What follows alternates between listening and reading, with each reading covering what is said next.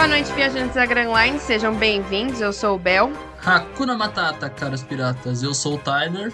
E esse é o Rod de Glifos no seu 14 episódio, indo para Amazon Lily e Impel Down. Você que acompanha o podcast sabe que esse não era o plano, mas os planos mudam. Assim como ninguém planejava ir para várias ilhas separadas nesse arco, a gente não planejava fazer um, uma, um review tão grande quanto a gente vai fazer. Então a gente achou melhor jogar Marineford pro seu próprio episódio. Afinal, quem não gosta de guerra? Eu tô até com a camisa do Naruto hoje para mostrar pro Kishimoto como é que se faz uma guerra. Lá vai ele falar mal do Bel Kishimoto. me traiu. Para de falar mal do Kishimoto. Bel me traiu. Vai falar mal do Kishimoto. Hoje nós temos convidados especiais, novidades nesse barco. Thay, diz oi aí. Olá, pessoal, tudo bom? Eu sou Toki, sou conhecido nas redes sociais como Toki-kun. Eu sou ilustradora independente, me considero ainda iniciante no ramo comercial. Mentira, que coisa. Menino é talentoso. No ramo comercial! Tá bom, tá bom, tá bom. Mas, mas aí, ó, pra você que acompanha o Hot Pod Glifo, você sabe que a gente tem a Nami e o Sanji,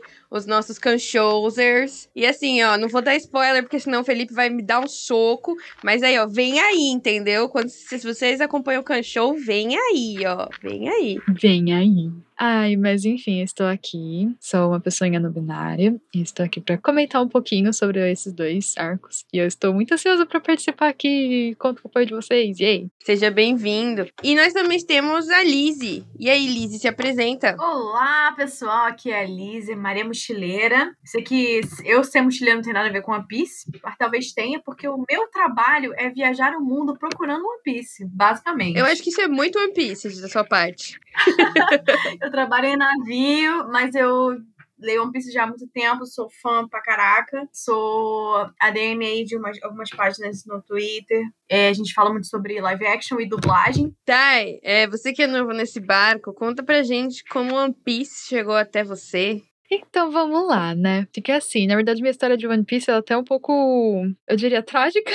Não exatamente. Mas assim, eu cheguei a ler One Piece quando eu tava no meu primeiro ano do colegial. Eu conheci por questões de acho que ver GIF ou ver alguma coisa. Possivelmente, na verdade, eu fui vendo aberturas, porque aberturas e músicas costumam me chamar muita atenção. E eu olhei e fiquei, ok, vou começar a ler essa bagaça. Só que, naquele período, eu era a única pessoa da minha rodinha que lia. Não só de mangá, porque até tinha outros amiguinhos que assistiam anime e tal. Mas One Piece especificamente, eu era a única pessoa. Eu li até um pouco depois desses arcos que a gente vai abordar hoje. Mas desde o meu primeiro ano de ensino médio, que na época era 2015, por aí eu não li mais. Eu parei naquele período porque acho que foram três motivos. Um foi porque era período de prova.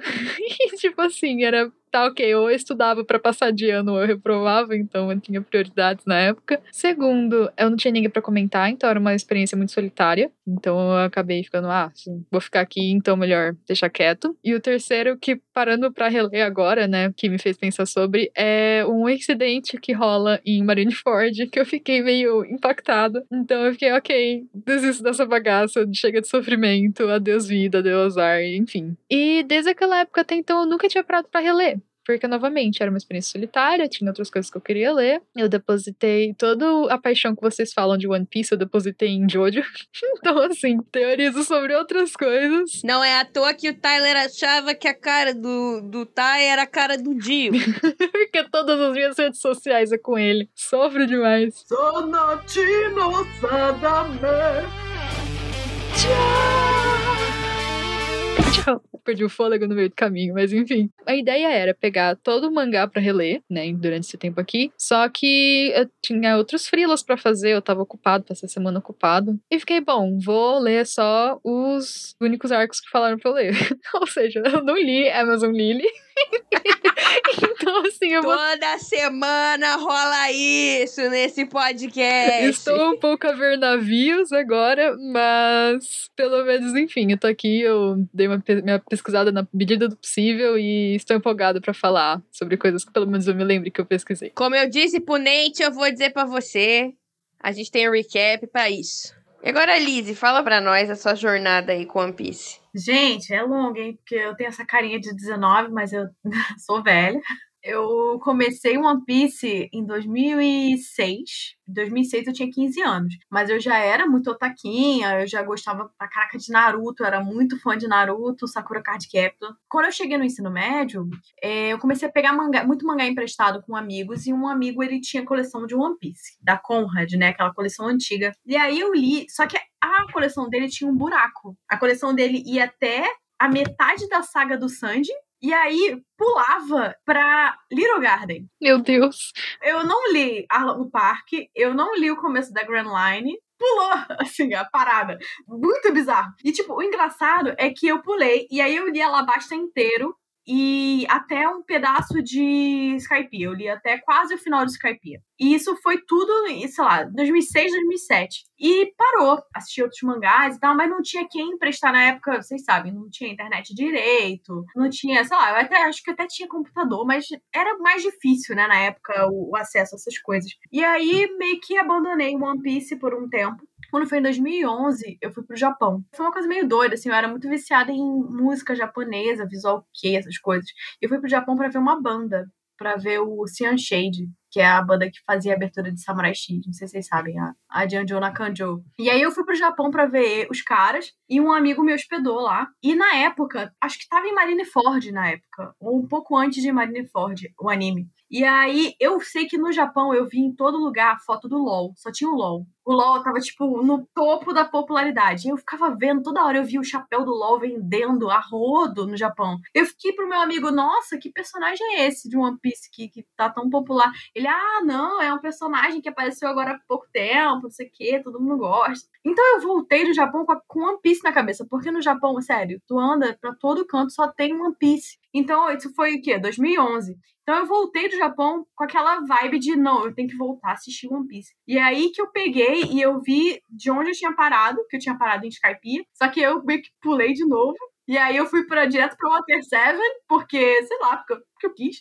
Aí eu peguei de Water 7 até Marineford diretão.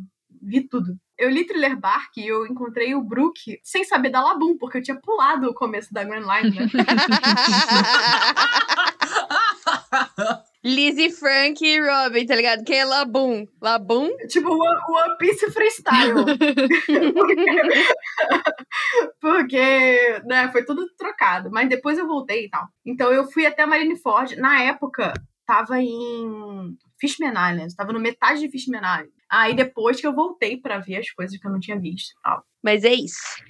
Recados, uh, a gente falou isso super rápido no último episódio, mas eu vou deixar aqui mais explicadinho, né? Vivre Cards novos saíram, super importante, várias informações. A gente teve bounties revelados, recompensas dos revolucionários de vários membros que a gente já tem há vários anos é, com a gente, mas a gente não tinha ideia, né? A gente tem do Marco, a gente tem de quem mais que eu já tô esquecendo. Do Izou, a gente tem do Izou, obrigado. Pra mim, a informação mais importante desses Vivicards é Roger Safado colocou o nome do filho, o nome da espada. Gente, isso sabe tanta coisa. Pô, isso é um meme de pai. Porque, tipo, nossa mãe, minha irmã chama Rosa. Ah, porque a mãe gosta de rosas, filho. Ah, e por que eu me chamo Ace? Ah, porque é o nome da minha espada. Mas na verdade, você sabe que o Ouro tá fazendo uma metáfora pra outra coisa, né? Conta aí a sua metáfora, vai. Os homens costumam dar o nome pra outra espada. Ô, louco! Eu vou começar a passar a ver One Piece com outros olhos agora. Não se esqueçam. Mas é isso, nós temos o, a origem do nome do Ace, o nome da espada do Roger, né? Que é, é, é, isso, na verdade, que a gente tem. A gente tem aquele detalhe que eu tava vendo o, o Liam do Grand Line Review falar. Saiu o Vivere Card do Barba Negra e ele aparece com o nome dele, tem uma, uma marquinha escrito D-Clan né? Clã dos D. Isso não é uma coisa que tinha aparecido antes. Isso é uma coisa nova. É, dos novos Vivirecards, essa nova linha de Vivirecards que eles estão lançando agora. Então, tem coisa aí? É isso que eu tenho para dizer. o outro recado é, essa semana, isso aqui vai sair depois do Shokugeki no Sanji, mas esse fim de semana agora nós vamos ter o Shokugeki no Sanji terceiro capítulo, é a continuação daí do Sanji Cozinheiro pelas mãos do cara do Food Wars, Food Wars Shokugeki no Soma. Food Wars é um nome feio, mano. Shokugeki no Soma. Ótimo anime, vejam lá. Quem conhece por Food Wars é Food Wars. Quem conhece por Shokugeki no Soma é Shokugeki no Soma. É o cara do Shokugeki no Soma. Ele desenhou Shokugeki no Sanji. Que é umas histórias aí do Sanji cozinhando. Várias coisas. Muito da hora. Sanji espadachim. Sanji espadachim. Sanji bonito, bem desenhado. Assim, é uma delícia. Pra quem é fã de Sanji, vale a pena. Pena é fã de Sanji também vai ler porque é importante. E pra finalizar, as redes sociais, arroba rodpodglifos no Instagram e no Twitter, rodpodglifos, arroba gmail.com. Sigam a gente, é, mandem suas perguntas, suas teorias, seus comentários, o que, que você quiser. Se você quiser mandar meme, se quiser falar, olha esse capaz aqui, bonitinho, o, o Chopper Bebê do novo capítulo. Pode mandar, entendeu? A gente tá lá. Vamos pro arco? Bora!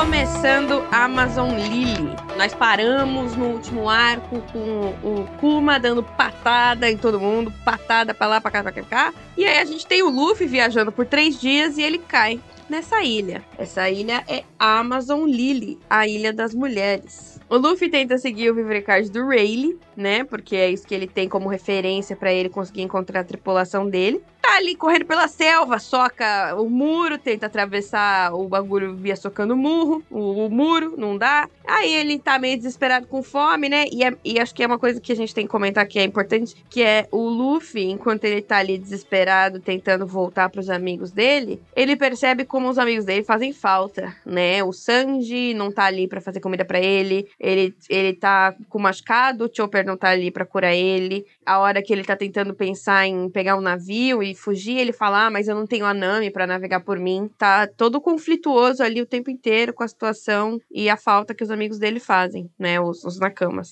Aí ele come cogumelo, come um monte de cogumelo, passa mal, e ele é descoberto pelas Amazonas. Que acham que ele é uma mulher, né? Porque pra estar na ilha tem que ser uma mulher. Tá ali todo coberto de cogumelo, só vamos cuidar dessa menina, né? E aí elas levam ele pra dentro da cidade, põem ele pra tomar banho. E aí elas estão ali tirando cogumelo, tirando cogumelo, tirando cogumelo, né? Aquela cena ali do Oda. Ah, olha esse cogumelo aqui embaixo. E elas puxam, puxam, puxam. Nosso menino é feito de borracha, né? Então estica, estica, estica e não sai o cogumelo. Tem um cogumelo que não sai. Ó a fimose do pai. E aí tem a nossa grande residente sênior, né? Graças a Deus temos uma residente sênior que tem noção do mundo. Ela vira e fala: ah, criançada, isso aí é um pinto né, no mundo cisgênero, pintar em homem, isso aí é um homem. E aí todo mundo, ah!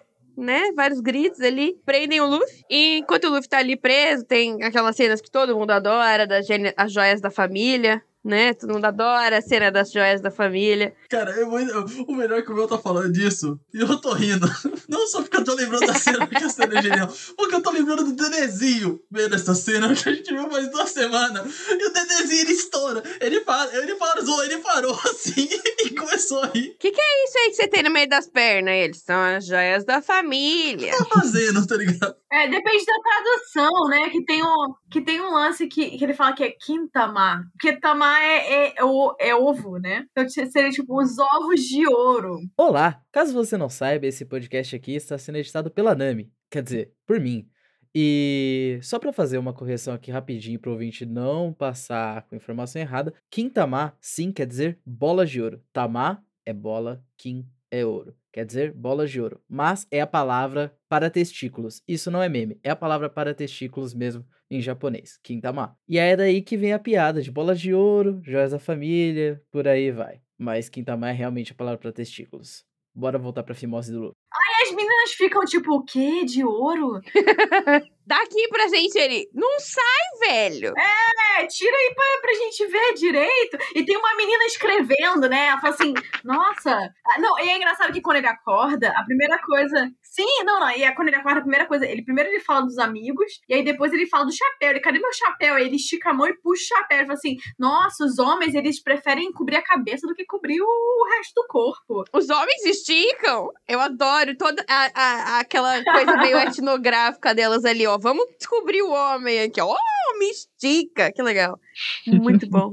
E aí, nesse meio tempo, a Boa Hancock chega, né? Ela tava ali dando um rolê com o barcoto dela, com as amiguotas. Não, calma, não, não. Antes dela chegar, o Luffy ele dá um, um socão pro teto, ele puxa a menina que salvou ele. Sim, e aí ele foge pra floresta, verdade. E essa é a primeira cena de One Piece em que o hack é mencionado como hack. Isso, é verdade. Porque é a primeira vez que ela fala da flecha, porque ela tira uma flecha e ele, e ela fala, ele fala, nossa, com essa flecha é muito forte. E ela fala, ah, é claro, porque tá cheio de hack, seu idiota. Tem hack, otário, duh, né? Eu tava relendo isso hoje e eu esqueci até de anotar. Mas é verdade, essa cena é, é importante, né? Porque é a primeira vez que a gente tem qualquer tipo de hack sendo nomeado. A gente tem o mantra lá atrás, mas é jogado como mantra. Não é falado como hack. Então essa é a primeira vez que a gente tem um hack ali palpável. A Bo Hancock chega, né? Enquanto ele tá ali trocando uma ideia com a é a Margaret, né? Isso, é a Margaret. Trocando uma ideia com a Margaret.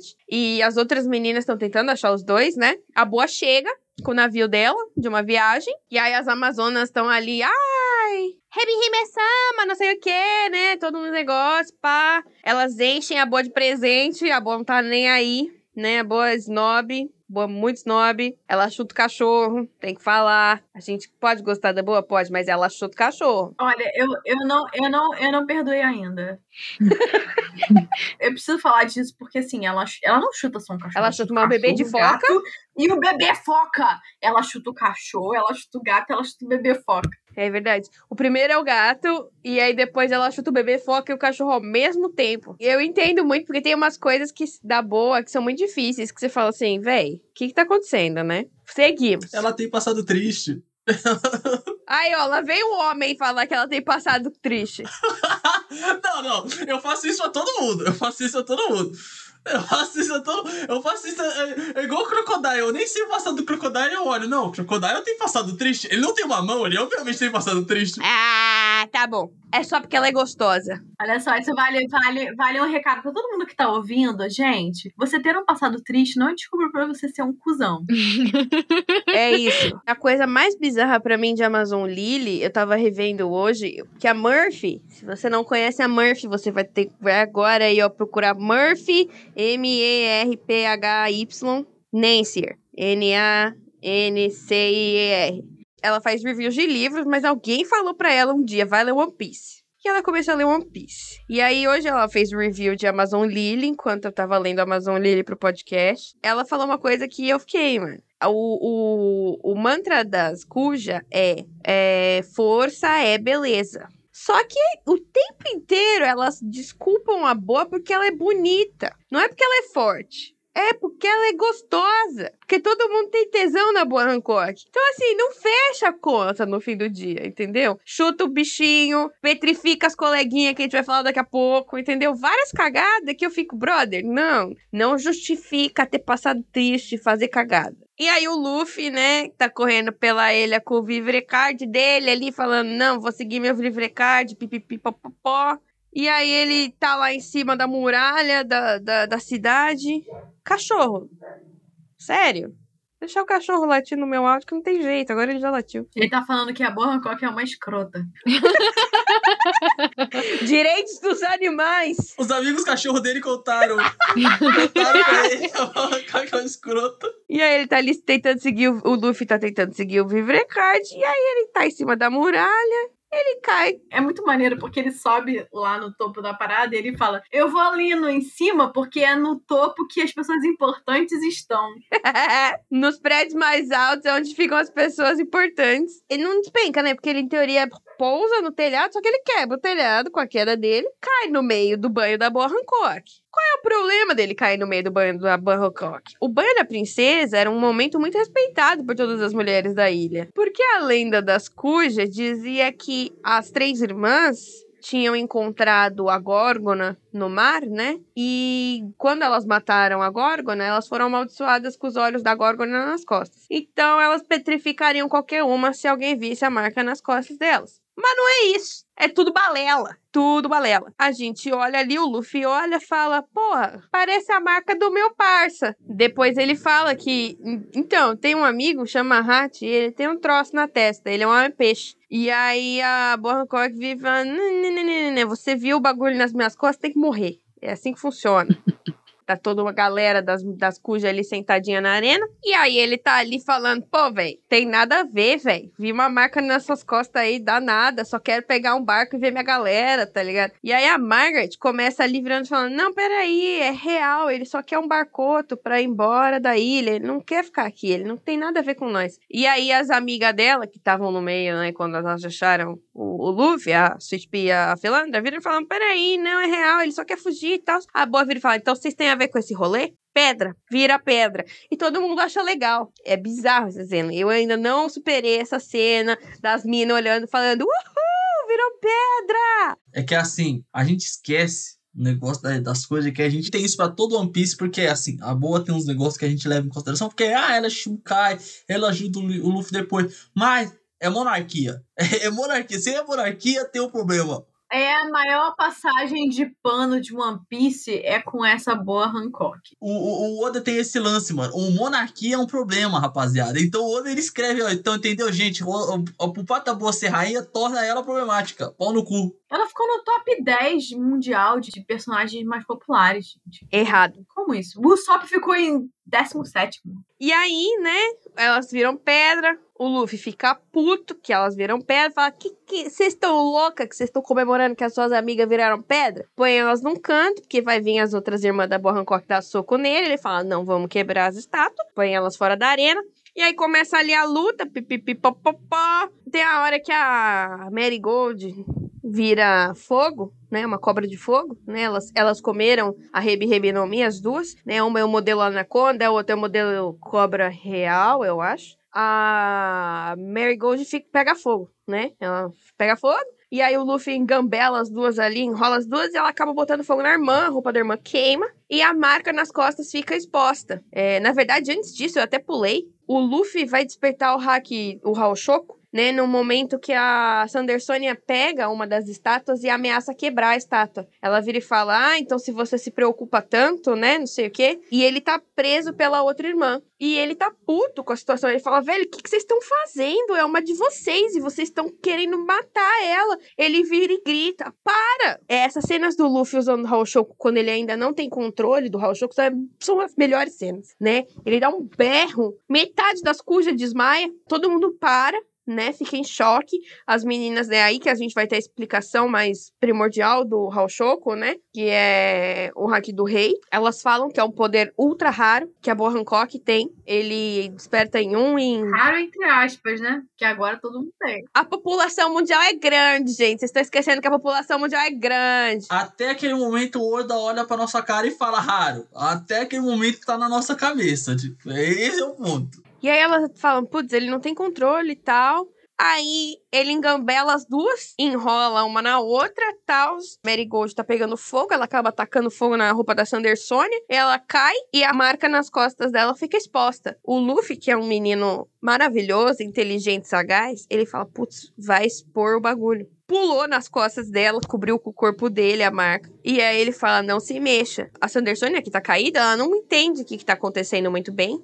Mas a Bo Hancock e a irmã e a vovó Nyomba, que tem consciência do que é, né, a situação toda, as três percebem e ficam tipo, mano, olha o que esse menino tá fazendo nesse momento, entendeu? Ele podia estar destruindo a gente. Ele protegeu o nosso segredo. Aí elas evacuam a arena e sobram só as três irmãs, as meninas petrificadas, o Luffy e a vovó. E a Boa vira e fala: Não, beleza, não quero mais brigar com você, você protegeu o meu segredo, mas vou ainda meter uma armadilha aqui, ó. Não fala, mas pensa. Escolhe aí. Você quer despetrificar as meninas ou você quer o barco? Só vou realizar um desejo. E aí o Luffy, no seu ato de humildade, ajoelha, abaixa a cabeça e agradece que ela vai salvar as meninas. Ele nem hesita, né? Ele nem hesita. Esse é um momento muito Luffy, cara. É um momento muito maravilhoso. E a vovó Yamba, que em teoria é o interlocutor, que é meio agente, né? Ela tá ali falando: caraca, velho, esse menino que tem hack do rei, um dos poderes mais raros do mundo, que é forte pra caraca, abaixou a cabeça numa situação que ele tava vencendo em teoria, pra salvar a vida de umas minas que ele nem conhece, em vez de pegar o rolê que era pra ele. É muito bom porque, tipo, assim, a, a gente pula meio falando, mas os duelos na arena são um bagulho que elas acham impossível alguém vencer. E o Luffy simplesmente os monstros com dois socos, tá ligado? Ah, não, punk, tanque. E hack do rei também. Aí elas ficam, tipo, tá, beleza. Ele é muito mais forte que a gente pensa. E muito mais gente boa do que a gente tem. A visão, tipo, eu acho engraçado, né? Que isso quebra toda a visão de homens e coisas que a boa Hancock tem. E isso que eu acho mais da hora no, na ação do Luffy, né? Tipo, ele quebrar todo esse estigma que ela tinha na cabeça ele não vence na força, ele vence no caráter. É o caráter dele que vence a luta ali no, no naquela arena. Uhum, exatamente. E aí, assim, a Boa já tá se, começando a derreter o coração de pedra dela, né? O Luffy não falou mal da marca, não falou nada da marca, de repente ele esconde a marca da irmã dela, aí ele fala que ele quer defender as meninas em vez de fazer o que ele quer pra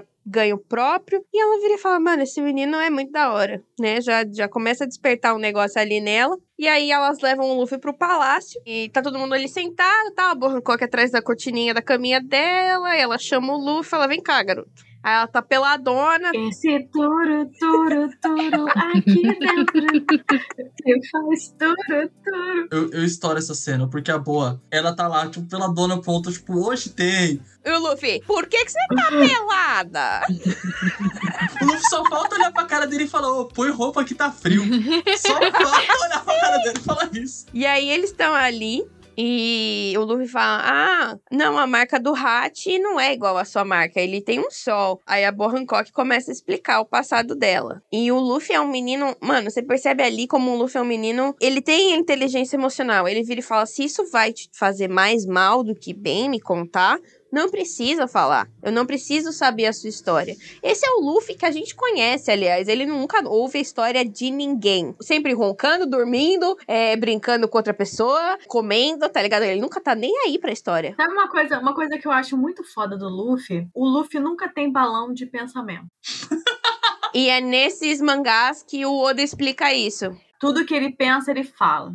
Tá aqui no 53 o Oda explicando isso. É muito louco, porque o Oda vira e fala assim: os pensamentos do Luffy são muito diretos. Isso mais isso é igual a isso. Se isso aconteceu, eu preciso fazer isso. Ah, então você é isso. Ok. Né? Os pensamentos dele, ele verbaliza muito rápido. E aí ela conta a história, né? Que as três irmãs foram sequestradas de um barco das Cuja levadas para Marijoá e elas viraram escravas dos Tenryubits, né? Elas foram marcadas com a marca dos Tenryubits, que é aquela garra, que é o, o a bola redonda grande com triang três triângulos em cima triângulo embaixo. E ela fala que os Tenryubits deram as frutas para as três irmãs como brinquedo, né, para ver o que acontecia, né? Como elas estavam ali para divertimento deles, eles podiam fazer o que eles bem quisessem, deram as frutas para elas. E um dia um homem escalou a Red Line com as próprias mãos e libertou os escravos de Marijoá. E esse homem, a gente vai falar dele daqui a alguns episódios, mas esse homem é Fischer Tiger,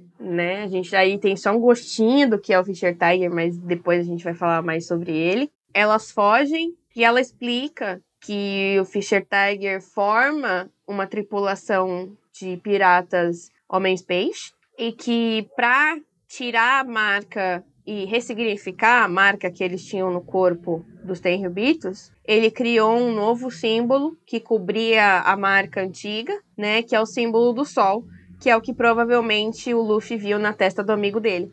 Aí o Luffy vira e fala: "Ah, então ele era escravo?" Ela fala: "Não necessariamente." Né? Porque todos os, os homens peixe da tripulação eram marcados com o sol para não haver distinção entre os ex-escravos e os não ex-escravizados. E aí a Niomba vira e fala: Peraí, brother, que assim aí, ó, você tá aí contando essas coisas e tal, você precisa lembrar que eu sou quase uma mãe para vocês né? Eu que trouxe vocês de volta para essa ilha. Eu acho isso muito importante, porque eu acho que eu sempre fico pensando de onde, onde foi essa véia, entendeu? Que rolê que ela tava dando, porque ela tem a idade da galera do Roger, né? Então, assim, passear na Grand Line nessa época não é brinquedo, né? Com quem ela tava para ela ter conseguido resgatar as meninas, trazer elas de volta em segurança para a ilha, né? Mas vamos deixar isso para teoria. E aí rola o banquetão, né? O banquetão com as cujas. O Luffy ensinando elas a usar os palitinhos, fazer careta, balançar o balaiozinho, né? A cena filler do anime que todo mundo adora, que é o Luffy ensinando elas a cantar Binks no saque. Isso é canon porque o Oda só não teve tempo de fazer isso no mangá porque a Jump é safada. Mas isso é canon. O último Road Poneglyph vai ter Binks no Sake escrita lá. Vai. Vai ser a última peça do quebra-cabeça, vai ser essa música. Yo ho ho ho, yo ho ho ho. E aí elas estão ali brincando com o Luffy, puxando bochecha. O Luffy fala, véi, não, de boa. Falou, sai correndo da festa, né? Aí a Margaret fala, vamos ali, ó, que eu sei um, um lugar. Eles vão pra casa da vovó Anion. E aí o Luffy senta com ela, começa a trocar uma ideia tal. Ela tá ali lendo jornal, fala, você já leu o jornal, menina? Ele fala, nunca li o jornal não, vó. E aí ela... não sei o que, que é ler jornal, né? Não, big news. ela vira e fala assim: ah, essa semana no catálogo temos. Tananana, pipipipopopó. Ah, esse punho de fogo vai ser executado. E aí nós temos um momento de Cara, a silêncio. descontra... É muito boa a descontração que ela fala isso e a cara do Luffy. O Luffy que tipo, Nani? Ele, Ace? Ace quem? Ela, Ace Punho de Fogo? Conhece? Já ouviu falar? Dos piratas do Barba Branca? Ele, vó, se aí é meu irmão. Aí ele, ele vira e fala: Peraí, eu tenho um papel aqui no meu chapéu. E aí eles conversam ali, né? O Luffy fala: Pô, velho, esse é meu irmão, entendeu? Eu quero salvar meu irmão, né? Aí ele vira e fala: Galera, desculpa, vou salvar o Ace. Depois eu encontro vocês. A vovó Neon vira e fala: Vai lá pedir pra Bo Hancock então, velho. Não sei se você sabe, mas a Bo Hancock é uma Shichibukai. Ela é uma Shichibukai. Né? Como que pode? A Alvira fala, pede pra ela que ela te leva até Impel Down. Que ela pode fazer essas coisas, que ela tem os contatinhos. Eles chegam lá na- na- no palácio, a Bangkok tá desmaiada. E aí eles chegam lá no quarto, tal. Aí ela, a vovó, a vovó Neon olha pra Bangkok e fala, putz, já vi sonho. É, trabalho. Aí ela fala, Luffy, vem cá, faz um pedido. Aí todo mundo sai da sala, fica o Luffy, a, o Luffy a Bangkok, ele fala, véi, eu quero salvar meu irmão. Preciso muito salvar meu irmão. Então eu preciso que você, enquanto Shichibukai, desista da sua ideia de não ir pra Guerra dos Maiorais e ir pra Guerra dos Maiorais, porque eu preciso que você faça um, um, um, um ba- bagulho pra mim. Aí ela vira e fala, é claro, meu bem. O amor é isso aí, né, rapaziada? Você faz, você toma uma decisão ruim, toma umas besteiras, decide levar a pessoa pra prisão por amor. Conheço gente que já fez isso. Não tome decisões por amor.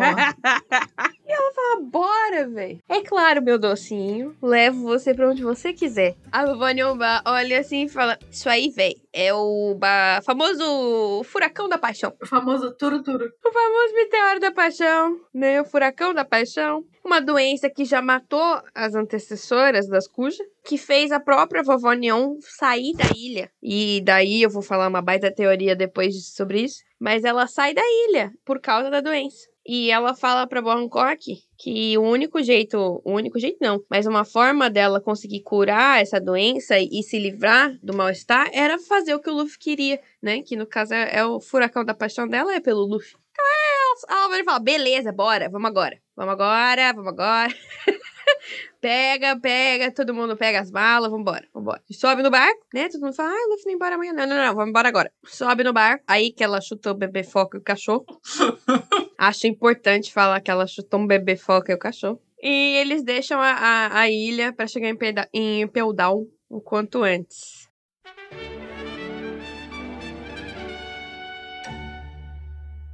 Beleza, rapaziada, nós chegamos em Pell Down. Luffy e a Boa embarcam no navio da marinha. Luffy escondido no casaco dela. Enquanto isso, a gente descobre onde tá os Mugiwaras. A Nami tá em Clima Matéria, lá no céu. A Robin em Tequila Wolf, a ponte. Oi, oi, oi, oi, oi, oi, oi, oi, Musume-san, oi. eu precisava fazer. O velhinho, o velhinho chamando a Nami, velho. Eu não posso com ele. Queria fazer olhando que se o Sandy tivesse ido pra Amazon Lily, ele tinha sido bom. Não, é, é, é pra isso, é pra isso, é pra isso. É por isso que ele não vai pra Amazon Lily. A Robin tá em Tequila Wolf. Tenho vários comentários sobre essa ponte. Chopper no Reino Torino. O Frank na ilha do Vegapunk, né?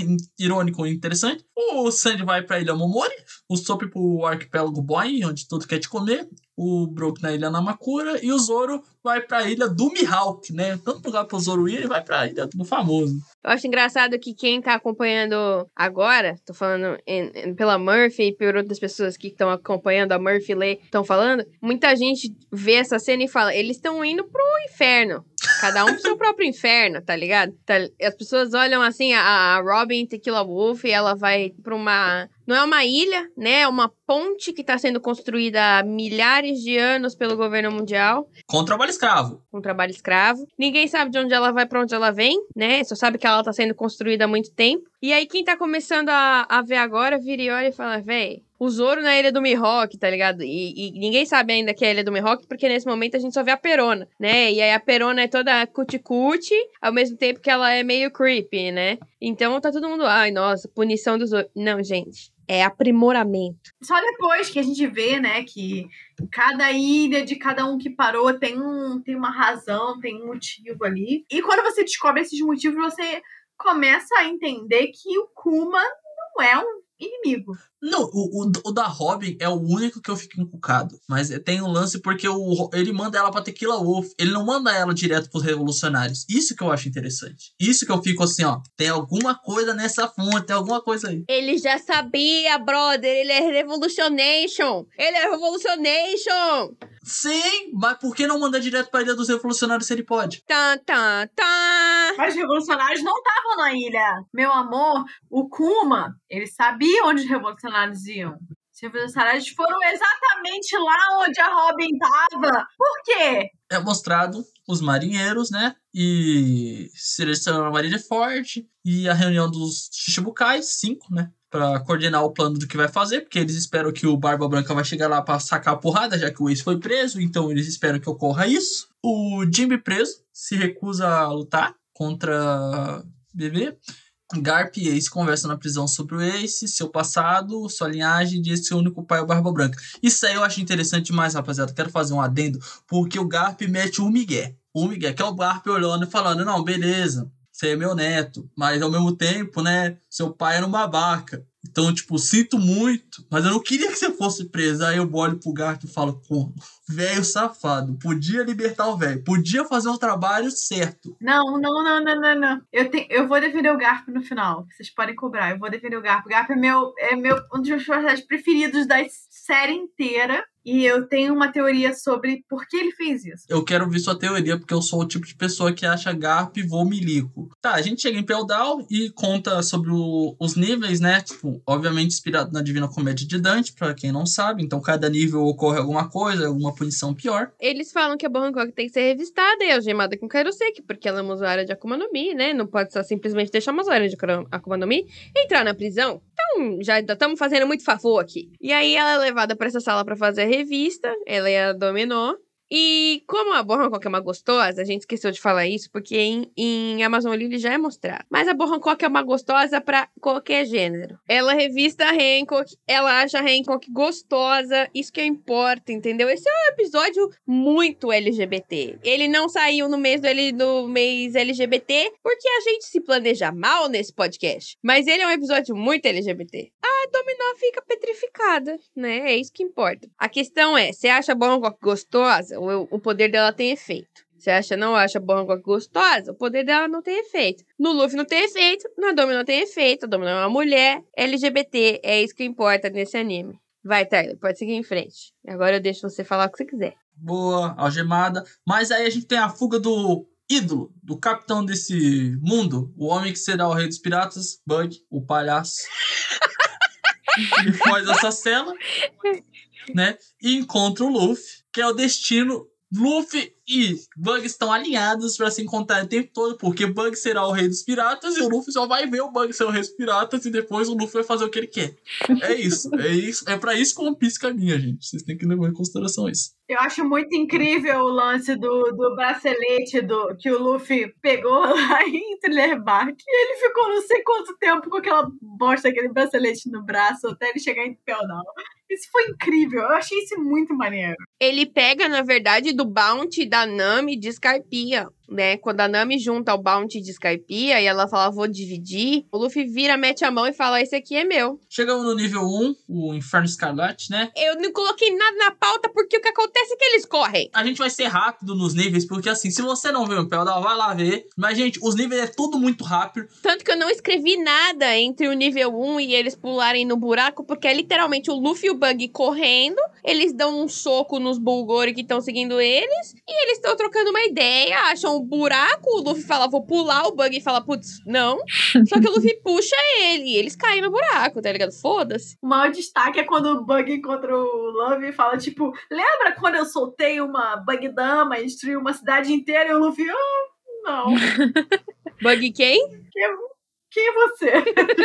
É muito bom. Ó, nível 2, a gente tem uma da- das bestas, tem o Minotauro e as outras Ones, e aí começa aquela teoria das duas despertadas, né? A gente não sabe o que, que elas são, são uns bichos muito grandes, distorcido morfizão, mas a gente vem a descobrir que são, em teorias, as despertadas, assim. N- É engraçado porque eles colocam um hype de uns bichos muito monstro, muito forte, e é tipo, tá, é isso aí, difícil de lutar. Os bichinhos, bate. É, o Bug faz o que é, acabaram de falar, liberta as pessoas e incita uma rebelião, conseguindo novos aliados, né? A galera se alia a ele. Enquanto isso, o Jimby e o Ace estão conversando sobre Barba Branca. E lá tá, né, Sir Crocodile. Dando aquela clássica risadinha, né? É, falando que é a era do Barba Branca acabar, que muitos piratas querem matar o Barba Branca e que uma nova era virá.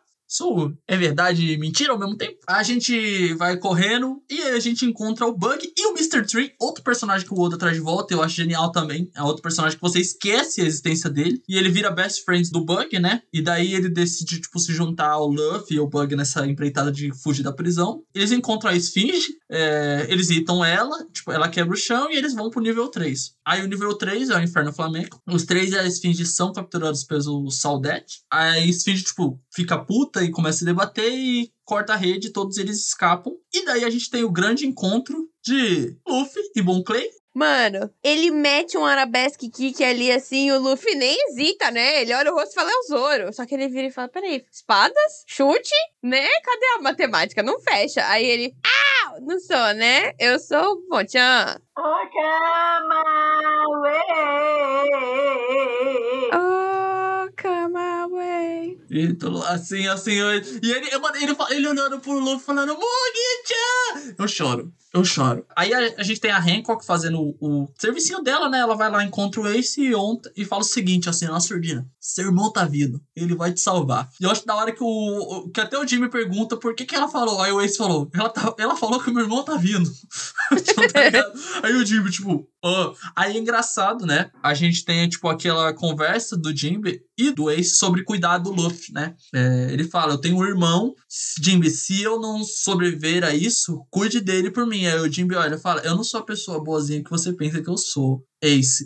Mas aí você vê ó, que tudo isso se converte, né? Tipo, a relação do. Mas é literalmente o que ele fala, né? Eu não vou proteger o seu irmão só porque você tá pedindo, tá ligado? E ele conhece o Luffy, ele, ele entende o Luffy, ele passa muito tempo com o Luffy, ele, ele aprende quem é o Luffy, né? E aí ele vira e fala, brother, esse maluco aí vale a pena. Aí a gente chega ao nível 4, o Inferno Escaldante. Nisso, a gente tem o Luffy versus o famoso Magellan, o senhor-chefe da prisão de Peldal com sua fruta do veneno. Você escolhe aí se é Magalhães, Magellan, Mazeran, entendeu? É a sua tradução de preferência. Magalhães é da hora, Mazeran é legal. Eu vou falar Magellan, gente. Magellan, eu passei quase 15 anos da minha vida falando Magellan. Eu leio One Piece desde os meus 13 anos. Então é Magellan, porque todo mundo falava Magellan. Pra mim é isso. Se quiser, fala o seu. Nisso o Luffy fica todo fudido, né? Com a fruta do veneno. O Magellan dá um. O Luffy é tonto. E ele não sabe fugir. E vão levar em consideração que, tipo assim, a fruta do veneno, em teoria, é uma logia, né? Em teoria é uma logia. Se eu não estou falando bosta, né? É uma logia, então o Luffy não tinha como de saber, não tinha como vencer, ele não tinha hack dominado, então tem todos esses problemas. Então ele se ferra, fica cheio de veneno. É, e aí o que acontece? Ele vai cair no nível, no nível 5, né? Que é, o, que é a parte de gelo, né? O Bon Clay cai com ele. O Bon Clay salva ele dos lobos, né? Salva ele dos lobos. E eles estão ali meio desmaiados em volta dos lobos. O Inazuma encontra os dois. Não, na verdade, o Luffy, no, no, no último momento, ele faz os lobos desmaiarem. né, Com o hack. É verdade, porque os lobos estouram o Bon Clay na porrada. E aí o Inazuma encontra os dois, ele agarra o Inazuma e fala: Salve o meu amigo. Ele nem fala dele mesmo, foda-se ele, é sempre assim. Esse é o Luffy. E o Inazuma olha aqui e fala: beleza, bora. Carrega esses dois vermes aqui, vamos lá pro 5.5. E aí a gente chega. Esse é o meu momento de brilhar.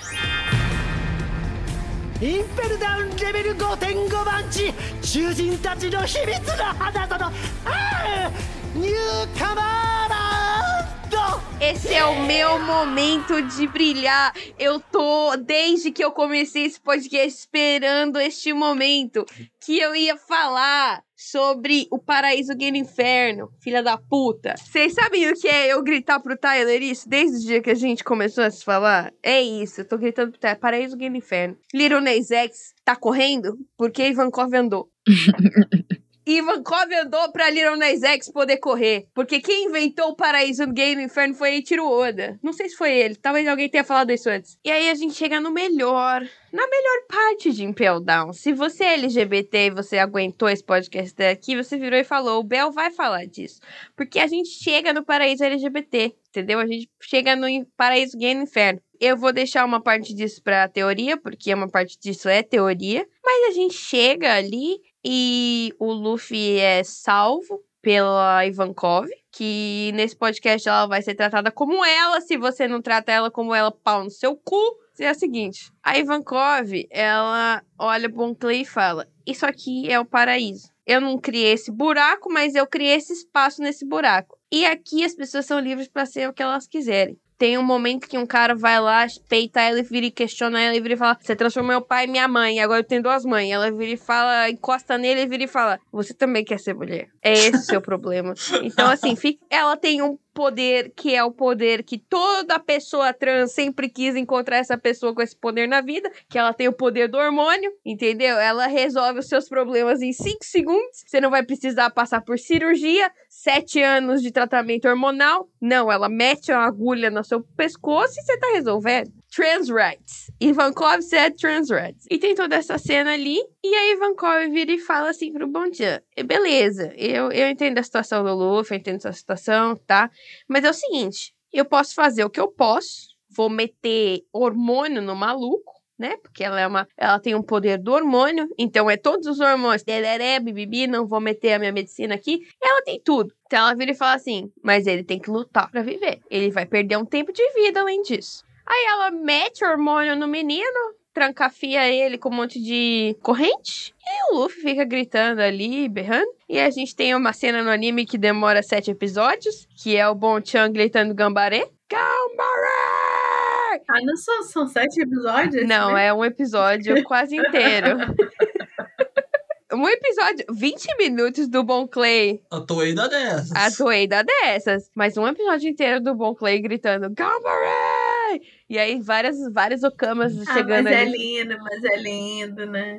uma coisa que eu discuti no, no Japão essa semana, né? Que Okama não é necessariamente 100% a travesti brasileira. Mas travesti é uma tradução muito próxima. Okama é uma expressão de gênero e sexualidade. Okama, primeiro de tudo, era uma, uma hostess. A Okama era uma senhora que recebia as pessoas nas casas de banho, nos hotéis, etc. Então, é- é uma expressão que foi usada em, de muitas formas antes de ser usada como uma expressão para uma pessoa trans ou travesti, sei lá. Porque travesti no Brasil eu vejo como uma expressão meio datada já, já né? Tipo, a gente não, não se usa.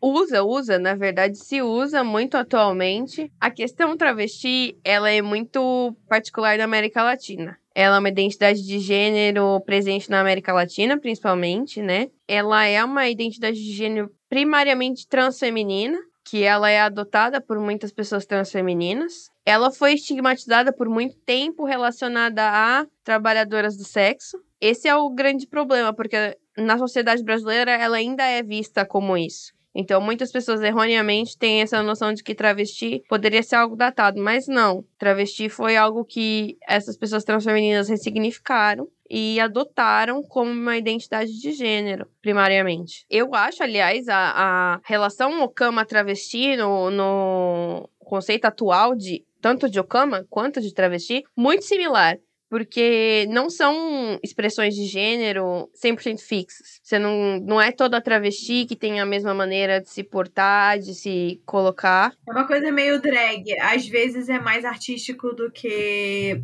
expressão de gênero necessariamente. Não, não artístico, mas talvez algumas travestis não sejam tão alinhadas com o feminino quanto algumas outras, entendeu? É uma questão de gênero, primordialmente, mas não quer dizer que toda travesti vai ser 100% feminina, né? O tempo inteiro. Toda travesti tá presa ao feminino o tempo inteiro. Então, eu acho que Okama não 100% se alinha, mas é muito similar, porque One Piece é uma obra fictícia. Mas One Piece dá alguns delineados de Okama muito mais palpáveis pra gente, porque a gente tem Okamas que são muito mais homens gays, né? No caso do Bon Clay, por exemplo, ele é uma gay muito afeminada. No caso da Ivankov, ela é uma pessoa não binária tem a fluidez de gênero dela quando ela propriamente quer. Porque ela tem um superpoder ali que ela, se ela quiser meter hormônio nela, ela vira feminina, ela vira masculina, de acordo com o bom gosto dela. Cara, eu fiquei muito sensível a respeito do Bontian ficando, porque por mais que realmente ele não aparece tanto, eu, como eu falei, eu só reli esses dois arcos para vir para gravar aqui e eu nem lembrava direito como acontecia a amizade entre ele e o Luffy, mas só nesse arco específico do Impel Down,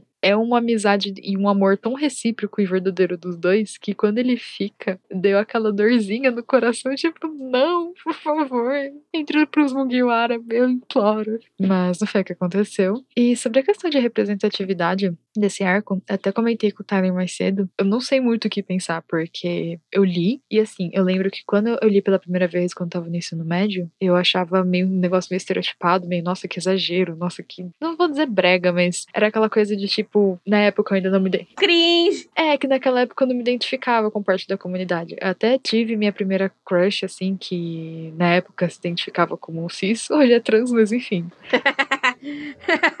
Normal! Every, everyone here is gay. Mas enfim, até naquele momento é, eu identificava como uma pessoa cis e eu também me identificava como uma pessoa heterossexual e cis até aquele momento. E foi aquele momento de tipo, ok, isso tudo tá parecendo muito estranho, isso aqui pra mim é tudo muito exagerado. Ai, nossa, tá bom. Mas enfim, passei o arco normal.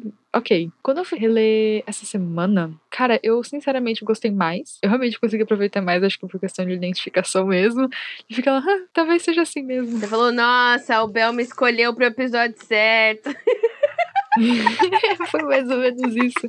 Eu até, na verdade, fiquei surpreso, porque eu achava que ia ter mais coisa. Porque realmente, como eu falei, eu não lembrava de tudo que acontecia. Então, cheguei e fiquei, ok, prestar atenção em tudo que tá acontecendo para tentar pegar os mínimos detalhes. Até que não teve tanta coisa assim, foi mais esse trecho que teve mais destaque. Só que, primeiro ponto, eu consegui me identificar mais, o que eu achei muito bacana. A única coisa que vocês falaram que é um bagulho legal, mas que eu senti um pouco de cinismo até quando eu tava lendo, é aquele cara que chega falando de ah, porque você transformou né, minha família, todas em mulheres, não sei o que lá, e transformar ele em mulher como punição, acho que tem um sentimento meio pejorativo. Eu não achei tanto punição, porque eu ouvi pessoas discutindo, talvez eu tenha mais estabelecido isso para mim. Uhum. Mas eu não vi tanto quanto punição e como, tipo, a questão da Ivankov conseguir ver em você que você não tá conseguindo expressar seu gênero da maneira que você quer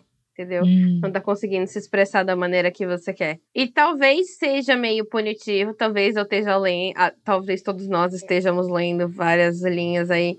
Vamos deixar claro que ninguém aqui passa pano pro Oda. A gente literalmente passa a fábrica inteira de rolo. A gente passa assim, por cima, por baixo, do lado, da esquerda pra direita. O Tyler, então, se você deixar, ele vai, ó, limpar tudo a gente tem que entender também que a gente está num tempo de transição do mundo, em que as pessoas estão lentamente começando a entender coisas que nunca foram discutidas antes. É por isso que eu passo pano pro Oda, porque eu vejo o Oda como um artista que está tentando mostrar coisas além do. Porque o, cara, o Oda ele é casado, ele tem duas filhas. Ele é um maluco hétero casado com duas filhas. Ele tem um trenzinho na sala de estar, entendeu? A gente vai voltar nesse tópico aqui que a gente já cobriu no episódio 2. O Oda, o Oda, o Oda ele não é um cara LGBT, mas ele é um cara que ele tem amigo, muitos amigos LGBT. E ele tem uma paixão por mostrar essas coisas isso é muito legal. Isso é muito legal. Isso é legal sim. Mas às Sim. vezes ele erra. Porque não é, não é, não é ele. Ele tá tentando mostrar uma coisa que não é ele, mas ele tá tentando. E isso é legal também. É por isso que eu passo pano, porque eu vejo que ele tá tentando mostrar. Por mais que às vezes ele erre, ele tá tentando. Então eu passo pano por isso. E eu realmente acho que o Oda ele não tinha muita base pra fazer o que ele tava fazendo. Apesar de que eu acho que o que ele fez em Impel Down foi muito legal, foi muito incrível pra época. A Ivankov ser não binária eu acho incrível. Eu não sei se existia essa ideia de não binário na época. Mas eu acho que o Oda cagou tudo no momento que ele fez a Ilha das Okamas. Hei de concordar. Ele, ele Cagou. Ele cagou. A gente tem que assumir que ele cagou, entendeu? Não tem como não falar. Mas, assim, beleza. Agora, ele- com a Okiko, com o Yamato, ele tá se retratando nesse sentido. Mas, realmente, assim, quando ele concebeu esse paraíso Okama ali na, no Impel Down, isso foi muito legal. Se você vê os personagens que ele desenhou ali, são personagens muito legais, diferentes, di- diversos. É muito, muito interessante. E aí ele cagou no pau quando ele fez a Okama Land lá na ilha e tal. Mas Impel Down em si, se você ver só Impel Down, é muito bem feito, é muito legal, é muito. Pô, porra, Ivankov. Xodó. Não só Ivankov, quanto o próprio Inazuma. O próprio Inazuma tem dois VAs, né? Ele tem dois seiyus em, no japonês. Ele tem um seiyu feminino e um seiyu masculino. Tanto que ele intercala em episódios diferentes, você vê ele com seius diferentes. Eu acho isso incrível. Eu vejo isso. Isso é tipo de 2000 e bolinha, tá ligado? 2010 e 13, 12. E você pensar que a Toei virou e falou: vou botar dois seiyus aqui. Mesmo que não seja proposital. Será que veio do Oda isso? Não sei, mas é foda, mesmo assim. É especulação minha, mas baseada na vida pessoal do Oda. Vida pessoal do Oda. Uma das poucas coisas que a gente sabe da vida pessoal do Oda, o Oda, um dos grandes amigos dele é o dublador do Ivankov, que é um Okama. E o Oda e ele iam em bares e eventos de Okama. E tanto E o dublador do Bonchan, que é o dublador do Frank, é amigo pessoal do Oda também há muitos anos. Esse também, mas o, o dublador do Ivankov também, eles iam em bar de Okama. E gênero fluido e todas essas coisas de não binariedade são. Eles, a gente começou a ter essa coisa em voga nos últimos 10 anos, mas na própria comunidade tem há muito tempo. Tem umas discussões desde os anos 80, tipo, há muito mais tempo. Então eu tenho plena certeza que o Oda ele sabia o que ele estava fazendo, só que ele também entendia que ó, eu estou fazendo um mangá com metáforas subjetivas. Então eu não posso colocar isso tão explícito e tão coisa assim. Ele pode ter pegado a ideia e falado: Nossa, cara, eu, eu, eu, eu consigo imaginar o Oda conversando numa mesa de bar com vários Okamas e eles explicando isso pro Oda e o Oda falando: Cara, isso é genial, isso é uma ideia de mangá. Mano, isso é uma ideia de mangá. E se eu fizer um personagem com isso? Ele, mano, eu consigo ver isso correndo na cabeça dele e ele falando, e eu, eu consigo ensinar para as pessoas como isso funciona através dessa metáfora. Então eu acredito que realmente pensou nesse ponto. E uma coisa que eu não falei até agora, a Ivankov é uma membra do Exército Revolucionário. Isso não é bobeira. O Oda criou um exército revolucionário paramilitar que tá ali o tempo inteiro se rebelando contra os Tenryubits, contra o fascismo, contra a opressão. E os LGBTs estão literalmente ligados a isso. Eles estão diretamente ligados à luta contra a opressão nesse mundo, entendeu? Então, tipo, não é bobeira. Não existe coincidência até o ponto que, tipo assim, a representação física do Ivankov é inspirada em Horror Horror Picture Show, que é o filme com maior, tipo, é- não é o maior, mas é um ícone LGBT desde que ele saiu. Sim! Sabe, não, não, é, não é por acaso que ele escolheu fazer essa pessoa, cara, essa pessoa, essa representatividade, esse ponto, esse negócio que você olha e fala, não, Bel, você sabe que você vai ter que transferir tudo isso já pra teoria, né? Sim, é por isso que quando as pessoas, quando as pessoas ficam naquela coisa de ai, não bota política no meu mangá, cara, vai tomar no seu cu, porque One Piece que é política purinha. Nossa, não dá. Se você tá ouvindo Rod Podglifos e até agora não entendeu isso, eu acho que a gente não se. não, não tá claro. É sério, não sei se tem algo mais claro que um capitão não binário e o imediato negro, entendeu? Falando sobre, tipo, opressão. Pelo amor de Deus, gente. Exato, tá ligado? Sabe? Eu acho que assim, se você tá há 14 episódios e não conseguiu entender isso até agora, desculpa, você tá perdido. One Piece é sobre política, criançada. Desde sempre, inclusive. Nossa, esses dias, hum, talvez até saindo um pouco da pauta LGBT, mas falando dessa questão de, ai, política no meu mangá e tudo mais. Galera falando que, ai, porque mangá é entretenimento, não precisa ter essas coisas. Eu gosto de pensar aquela filosofia básica que absolutamente qualquer obra de arte, que seja literatura, música, qualquer coisa, ela tem que ter o intuito de te fazer refletir. E, tipo, cara, One Piece, desde o começo, aborda tanta coisa. De, tipo, de luta de classe, de luta de racial. Luta de racial é ótimo, Tainá, mas enfim. Luta de racial.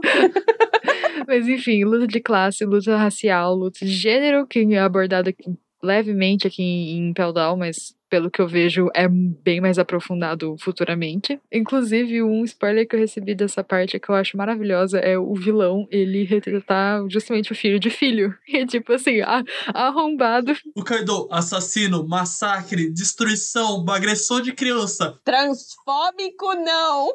Eu sou um péssimo pai, mas eu não sou transfóbico. É isso que importa no fim do dia. É sobre isso. Ai, Mas é verdade, cara. E é isso, sabe? É tipo, é literalmente isso. O, o, o One Piece é sobre o Tyler voltando pra Impel Down. Voltamos, time, voltando pra que a gente tá falando. Beleza, o Luffy luta contra o veneno, consegue vencer o exaustão. Então os Okamas e o resto da pe- do pessoal decide, beleza, vamos botar fé nesse maluco e vamos fugir daqui. O Ivankov olha e fala: Quero então sobreviver ao veneno? Vamos então. O Ivankov e o Bonchan e todo mundo. Aí o Bug também, toda essa galera que também já tava fazendo rebelião enquanto o Luffy tava lá morrendo com veneno. Volta. Enquanto isso, ah, na verdade começa um pouco antes, mas enquanto isso a gente tem o Barba Negra, que vem até a prisão, com um objetivo muito específico, que é conseguir mais aliados pro bando dele. Então ele invade Impel Down, faz um acordo com o Shiryu, que era um guarda barra preto.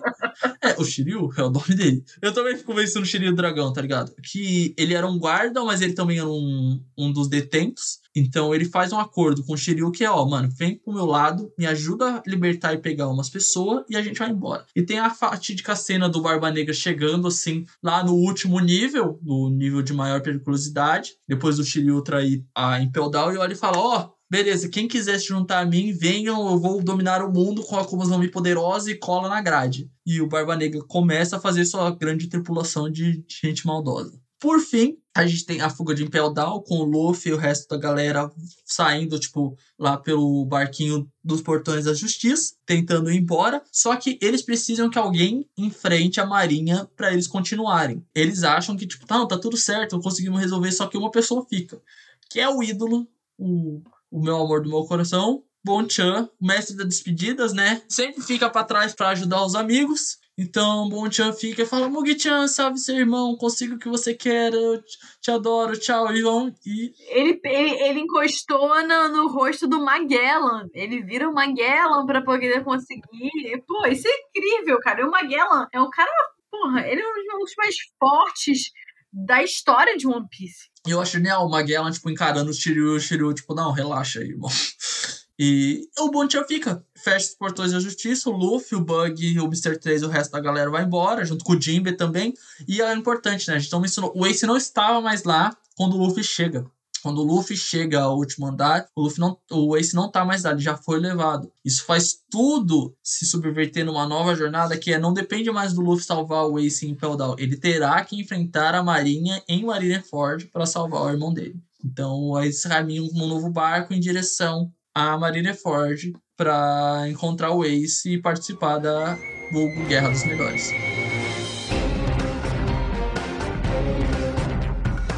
Começando as teorias. Vovó Neon já foi pirata. E ela diz que sua saída tem a ver com a doença do furacão da paixão. Será que ela se apaixonou por um pirata? Quem poderia ser? Será que ela navegou com Shebeck ou Roger? E aí, galera, me diz, por favor, o que vocês têm a dizer sobre isso? Lendo esse pedacinho, eu imagino na verdade que ela fugiu da ilha da- por medo da doença da paixão, porque outras se apaixonaram. Eu tinha interpretado dessa forma. A questão pra mim é que ela fala das pós ela. A Hancock fala: você é a ter... eu já sou três gerações depois de você. Então teve duas antecessoras da Hancock, entre ela e a vovó Neon.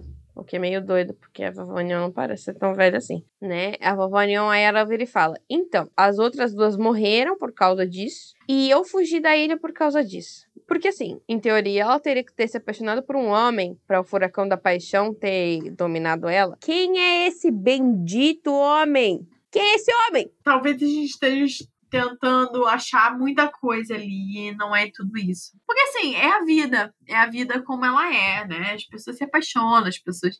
Eu não acho que necessariamente é alguém importante pra história. Até porque hoje em dia ninguém lembra quem é a vovó Neon e One Piece. Mas essa é a mágica. Essa é a mágica. Essa é a mágica! Aí eu, vou- eu vou usar o argumento que é o seguinte. Vamos lá. Oda faz, Oda faz questão de fazer o seguinte. Eu vou te apresentar o personagem. Eu vou fazer ele fazer um comentário aleatório em algum momento. Que você não tem consciência de que esse comentário é importante. E vou retomar isso no futuro. Dois personagens que me. Dois personagens que me prestam a dar esse comentário. A primeira delas é Dandy e Bela, doutora Kureia, mãe do Chopper. Ela olha e fala. Esse é um comentário, obviamente, importante. A gente fica com esse comentário na cabeça, mas o Oda faz e não retoma isso. Ele retoma. Citando o Roger, mas ela, ah, ah, então quer dizer que ele tem o mesmo D que você, Gold e Roger. Aí ele fala, aí o cara fala, não, é Gold Roger, você tá falando, ah, é agora que estão chamando ele. Você fica com essa porra na cabeça. E outro comentário também de outra mulher maravilhosa, que é a Shag. Que a Shag fala: o Garp já foi atrás de mim numa época. Ele ia atrás, eu era pirata e ele ia atrás de mim. A gente não sabe o que a Doutora Coreia fez, mas ela conheceu o Rush. E a gente não sabia o que a Shag fez, mas ela foi no Rocks. Então, assim, o tempo todo o Oda vai lá, ele joga, ó, esse personagem, ele vai fazer um comentário nesse momento e você vai ignorar que esse comentário é importante. Você vai prestar atenção, sei lá, no Luffy Hack do Rei. E depois ele retoma com essa. Então eu não consigo acreditar que a vovó Neon não encontrou nenhum pirata forte, nenhum alguém importante pra história e não se apaixonou por essa pessoa. Eu posso Não dá, velho! Mano, você imagina uma véia dessas circulando na época do Roger? Eu entendo, eu entendo, mas assim, uma véia véia pode ter se apaixonado por qualquer pessoa, não precisava ser necessariamente o Roger. Eu acho isso muito forçação de barra pra tudo ser conectado, entendeu? Não, eu não acho que é o Roger, mas eu acho que pode ser outra pessoa. Não é o Roger, mas pode ser o Copacabana. Pode ser o próprio Rayleigh, velho. Eu acho o Rayleigh que fa... o Rayleigh até faz sentido. Eu não acho que vai ser, tipo, sei lá, grandes revelações, mas vai ser, sei lá, a véia ali, ó, no meio da tripulação de alguém, se apaixonou por um fulano, e aí ela sai da ilha, acha as, as menininhas fora da ilha, leva elas de volta. Eu não tô falando que vai ser grandes revelações, mas vai ser aquela coisa que é retomada 70 mil capítulos depois. Não tô falando que tem necessidade, tô falando que vai lá acontecer. Eu acho, que- eu acho que a- o ponto, o, ponto seu, o ponto seu é que você não quer que seja uma pessoa importante. E o ponto do Bel é que o Oda vai ligar as pontas. Nem sempre, nem sempre, nem sempre. Oda liga as pontas. Não, até o final de One Piece o Oda vai ligar tudo. Eu boto fé.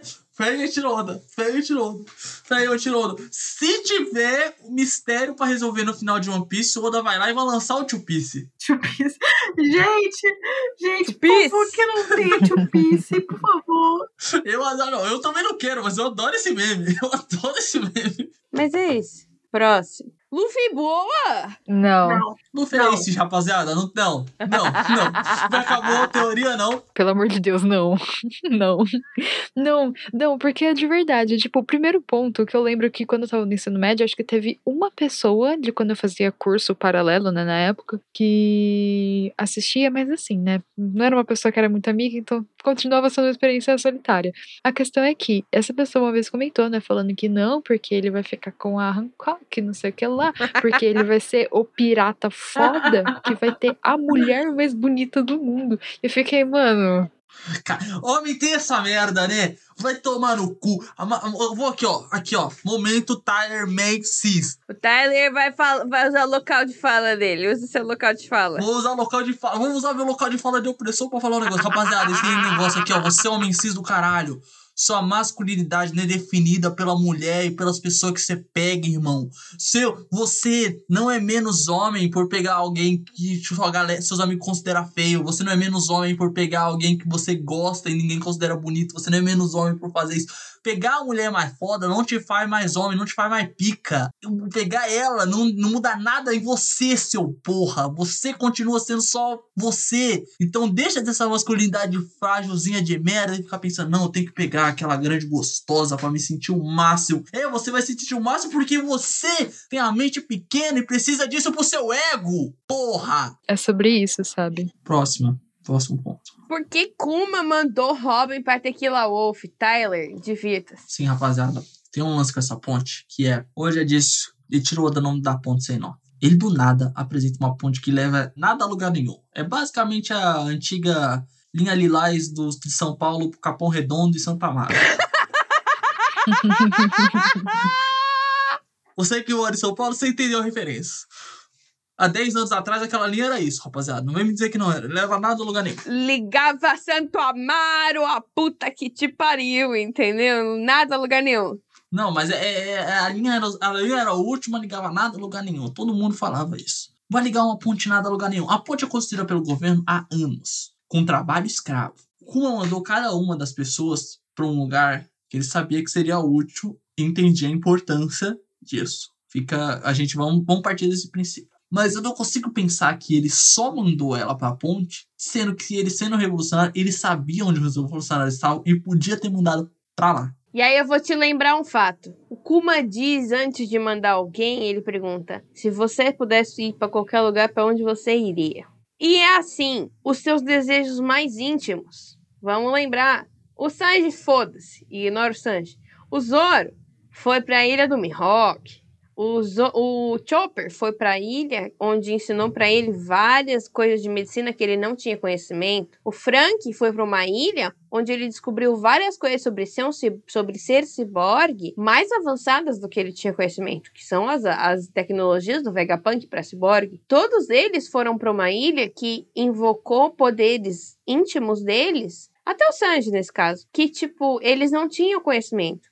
Né? O Sanji desenvolveu técnicas culinárias mais avançadas, né? Mesmo com toda a merda que seja a ilha dele. Então, todos eles foram para ilhas que desenvolveram os poderes deles. Então, a Robin foi para uma ilha que, com escravidão e sofrimento e tudo mais, ela conseguiu ter uma nova dimensão sobre a questão do século branco. E, e exatamente esse é o ponto, porque o que a Robin quer é saber sobre o século branco. Então ela obviamente iria querer uma ilha cheia de poneglyphs, mas não, o Oda tacou ela para aquela ponte, porque obviamente aquela ponte tem alguma coisa a ver com o século perdido. Eu realmente acho que isso é, é meio que stretching too much. Tipo, é, é a gente tentando empurrar muito. Porque, assim, como o Kuma ia saber que a Robin lia Poneglyph blá blá blá blá blá? Tipo assim, o Kuma era amigo do Dragon. O Kuma sabia que o Luffy era filho dele. O objetivo do Kuma era salvar os amigos do Luffy naquele momento. Beleza, a Nami caiu num lugar muito, muito propício, o Zoro caiu num lugar muito propício. Isso foi em função do roteiro. Mas não é que como se o Kuma conhecesse profundamente todos os tripulantes do- do- da tripulação do Luffy para mandar todos para um lugar. Não, é, eu não acho, eu não acho que o Kuma mandou o, o a Robin para um lugar. Ah, ia ter alguma coisa sobre o século perdido lá para ela. Eu acho que isso já é a gente expandir demais, entendeu? Não, eu acho que a gente nem tá falando sobre Tequila Wolf ter algo específico sobre o século perdido para ela. E nem sobre o Kuma conhecer os Mugiwara nesse nível. Eu acho que o Kuma, alguma coisa no poder dele, dá a possibilidade dele mandar as pessoas para ilha que eles mais precisam. Eu não acho que ela ter ido para Tequila Wolf seja aleatório. Ele pode muito bem saber os movimentos do exército revolucionário tranquilamente, dependendo de como é a comunicação dele com o resto dos revolucionários. Mas eu acho que Tequila Wolf não tá à toa ali, entendeu? Porque não é à toa que o governo mundial está construindo uma, uma ponte gigante que liga o planeta inteiro. Entendeu? Não é à toa. Tem várias coisas do segredo do, do governo mundial que a gente não sabe. Né? São vários segredos que o governo mundial tem que a gente não sabe. Então, eu acho que, mesmo que não seja 100%, ah, a Robin vai parar aqui porque tem a ver com questões de poneglifos. Não. Não quer dizer que tudo relacionado ao século branco está só em poneglifos. Tem muita coisa re relacionada ao século branco que não está em poneglifos. Os próprios Gorosei não estão em, em poneglifos, né? Eles são questões é, ali existindo que o próprio, eu acho que o próprio Insama não vai estar tá descrito em poneglifos. Mas eu acho que Tequila Wolf é um passo para ela chegar à compreensão completa do que está acontecendo. O sonho da Robin né, que ainda é um dos sonhos muito é, importantes dentro dos Mugiwara, é o sonho de entender a história do século perdido. Se o sonho dela tem a ver com isso, não acho que o Kuma teria jogado ela à toa em Tequila Wolf. É que, assim, independente do porquê o Kuma jogou a Robin em Tequila Wolf, o fato do Oda nos ter apresentado Tequila Wolf dá uma importância para ela dentro da obra.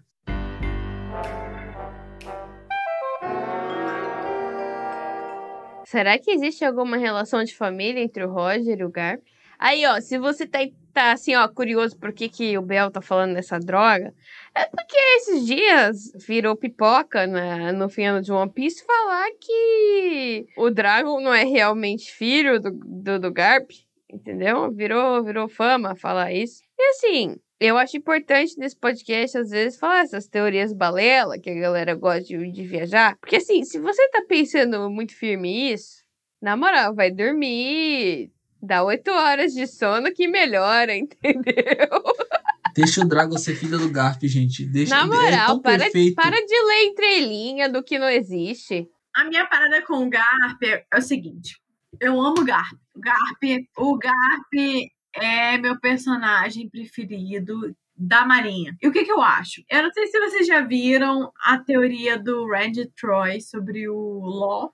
Sobre o Law ser integrante da SWORD. Isso é uma coisa que já vem de muito tempo. Ele já falava isso muito antes dessa cena dele com o Drake, que rolou em, em ano. Tanto é que, se você vê, quando o, o Kobe aparece a primeira vez depois do time skip, ele fala que ele estava envolvido no incidente do Rockport. E o Law fala que ele virou Shichibukai nesse incidente do Rockport. Então, tudo tá meio que conectado. Sword tá conectado com o Drake, tá conectado com o Law, tá conectado com o Kobe. E, gente, onde o Kobe tá, o Garp tá. Porque foi o Garp que treinou o Kobe. Para mim, a SWORD é uma organização que a galera da Marinha não sabe. É uma organização interna. É uma parada tipo, a SWORD é uma reformulação da Marinha. A SWORD é uma galera que acha que a Marinha tá errada e que tem que ser diferente. E assim, se você pensar quem é o cara que quer que as coisas sejam diferentes, para mim o Garp é o fundador da SWORD. Se você pensar no Garp em Marineford, na, na época de Marineford, ele já tinha a Sword. Então, no momento em que ele tinha aquele ide aquela coisa de eu não posso salvar o Ace, é porque ele já sabia que ele tinha uma função mais importante ali dentro. O Garp nunca quis ser almirante. Ele sempre ficou como vice-almirante, porque se ele virasse almirante, ele seria subordinado direto dos Gorosei. Isso comprometeria a posição dele. Brother, escreve o que eu tô dizendo. O Garp é o líder da sua. Eu concordo. Eu já falei isso. Quando o Tyler empolga cocaína, eu falo não, Garp, entendeu? Não.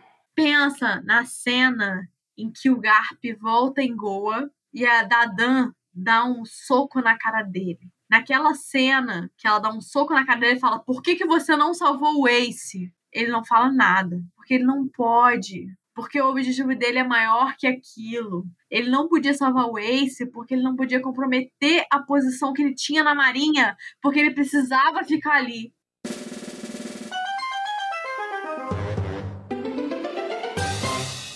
E pra próxima, qual é o segredo de Crocodile que Ivankov sabe? Crocodile é trans? Crocodile é a mãe do Luffy? Joguei todas de uma vez. Gente, vou deixar claro. Não mãe do Luffy, mas sim trans. Obrigado. Terminei meu argumento. Minha tese está concluída. Por favor, quero a nota no meu TCC. Eu mandei no, no grupinho micro do o grupinho de, de administradores do Rod Podglifos. É assim, ó. Crocodile trans, 50%, mas agora eu tô jogando por uns 70%, tá ligado? Olha, eu, eu acho que não. Eu acho que a parada do Crocodile é que ele era envolvido com os revolucionários. Mas ele cagou. Eu- Eu não acho, não. Eu não acho que ele é trans, não. Eu acho trans, sabe por quê? Porque, vamos lá. Vamos, argumento, argumento, argumento trans. O lance do segredo vem direto da, da Ivankov e ela fala: Você quer que eu conte seu, seu segredo, Crocoboy? Daí tem a famosa cena que, que daí Crocoboy virou essa coisa. E, o- e o jeito que fala é muito específico. E outra coisa, quando aparece o flashback do Roger morrendo, todos os Shichibukais que estavam presentes são mostrados o rosto. O único que não é mostrado o rosto é Crocoboy, porque naquele momento Crocoboy is a Crocogirl. Então o Oda, ele é, é um é um domínio do recurso narrativo que assim, eu vou mostrar só a silhueta desse personagem e todos os outros eu vou mostrar o rosto e você sabe que é o Crocodile porque ele desenha a, a nuca do Crocodile de cabelo longo, mas você fica com essa questão, tipo, O Crocoboy antes era um alligator.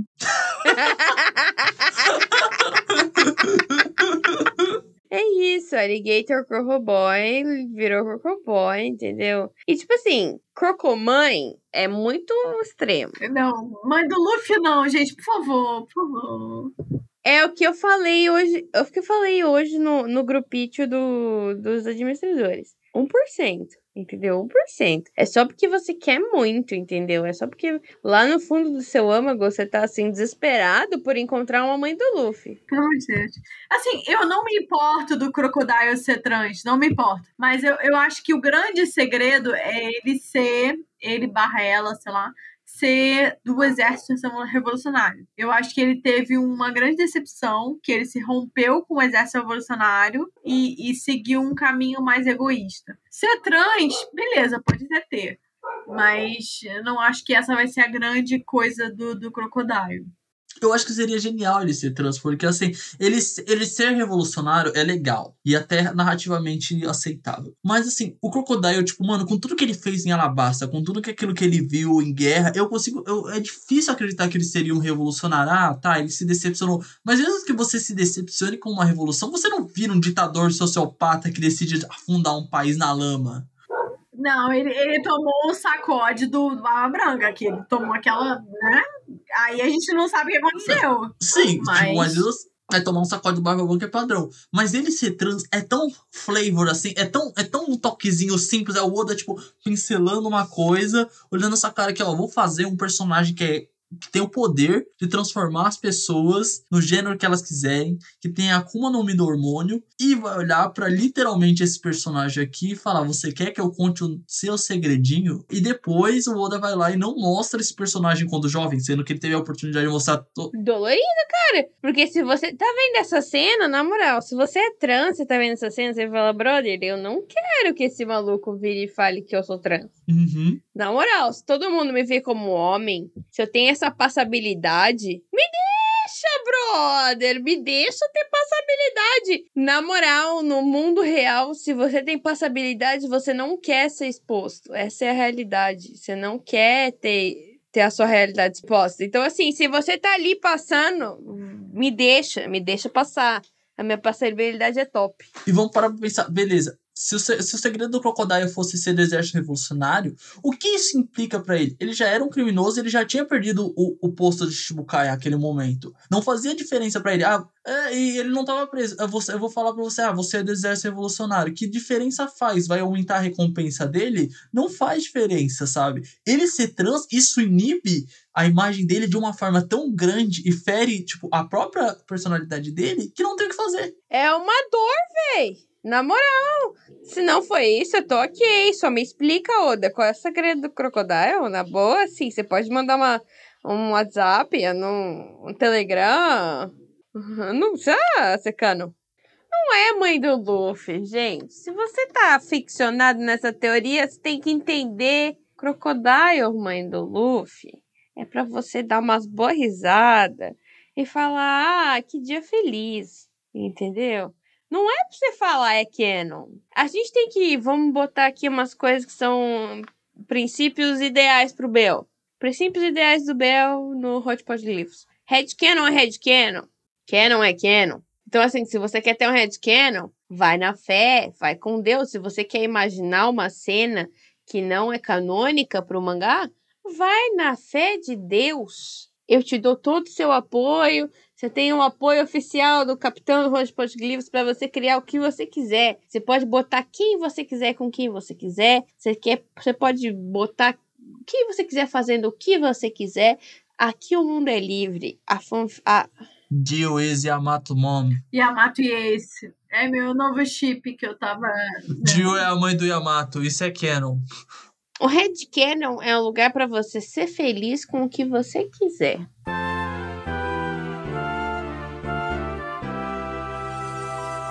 Quais são os efeitos a longo prazo das injeções de Vankov no Luffy? Assim, quando eu tinha alguns anos de idade, eu acreditei que o, o, Luffy, o One Piece ia acabar semelhante o Roger no Luffy. O Luffy ia morrer porque a doença ia acelerar a vida dele, cada injeção é equivalente a 10 anos, o Luffy ia ter uma doença terminal, ia morrer também por culpa do Gear e todo esse tal, ia acabar tudo. Hoje em dia, eu não, não acredito mais nisso. Então eu fico tipo, tá, essas injeções serviram para quê? Para envelhecer o Luffy, para fazer ele ficar mais forte ou vai ter algum problema? Eu acredito que vai acarretar em algum problema. Porque o Oda não teria falado que, ela, que ele ia perder tempo de vida, porque é engraçado. Porque não é a primeira vez. O Oda fala mais outras vezes que o Luffy vai perder Sim. tempo de vida. O Oda, o Oda desde, desde Enies Lobby, ele tá construindo a parada do Luffy perder tempo de vida. No momento em que ele explicou o Gear Second, ele explica que aquilo tá comendo o tempo de vida dele. E aí, beleza, passa o tempo, ele chega em Impel Down o Ivankov fala para ele que ele perdeu mais 10 anos de vida. O Gear 4 também ele menciona que traz um dano terrível pro Luffy, mas ele não fala tempo de vida, ele fala que traz um dano terrível ao corpo do Luffy. O Luffy, ele tá perdendo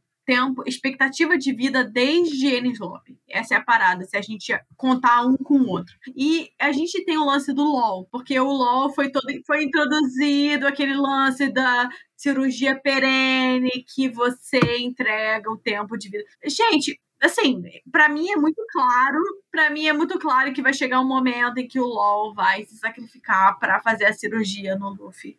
No momento que o, Luffy tiver para morrer, que a, a, expectativa de vida dele acabou, o que eu acho que vai acontecer agora em um ano, porque a, a Big Mom é diretamente relacionada a isso de tirar a expectativa de vida. É uma personagem que tira a expectativa de vida das pessoas. No momento que a Big Mom enfrentar o Luffy a sério, ela vai dizer que o Luffy tem X tempo de expectativa de vida. E nesse momento o Law vai dar a expectativa de vida para fazer cirurgia perene no Luffy. Essa é a minha teoria, assim, de que tudo foi construído para esse momento, para o momento em que o Law vai entender que o Luffy é importante, que ele precisa entregar, fazer a cirurgia nele para ele viver. Para mim, eu acho que é isso. Aquela cena do Luffy falando isso, tá assim, ah, vamos fazer uma aliança, já é o Law entendendo o, o que é uma aliança. Primeiro de tudo, o que é uma aliança? Você faz ali um pacto entre dois brothers que precisam resolver um BO rápido, né? Aqui, ó, estamos com uma urgência,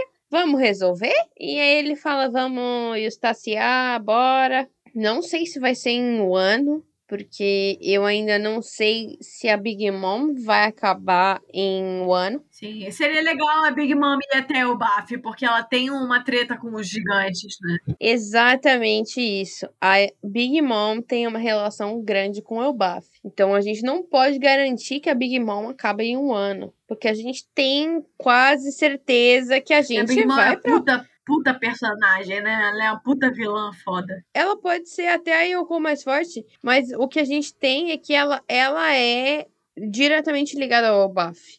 Mesmo que o ano preveja um fim para ela, eu acho difícil que ela realmente acabe em um ano por causa de Obaf.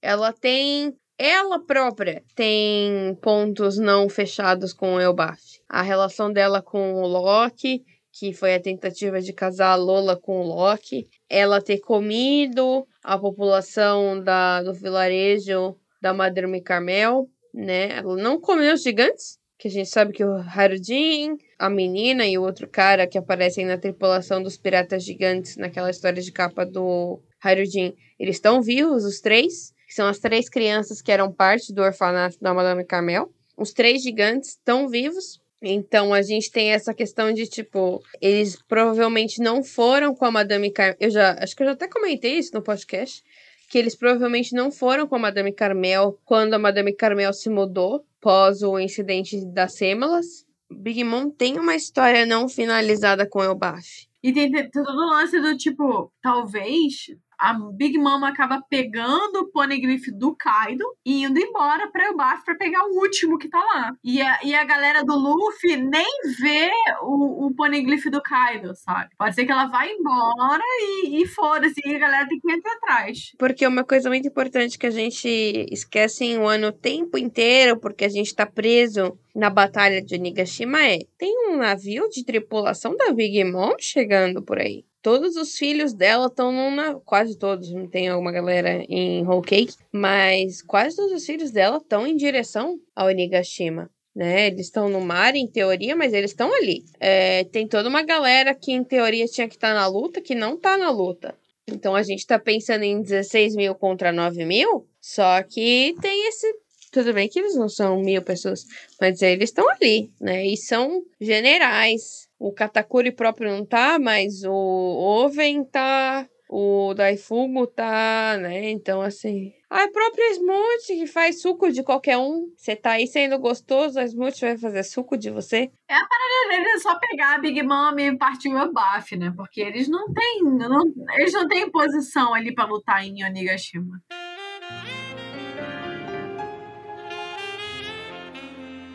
Próxima teoria, gente, última teoria aqui no podcast. Bon Clay, volta. E se sim, retoma minha teoria. Bon Clay Mugiwara, sim.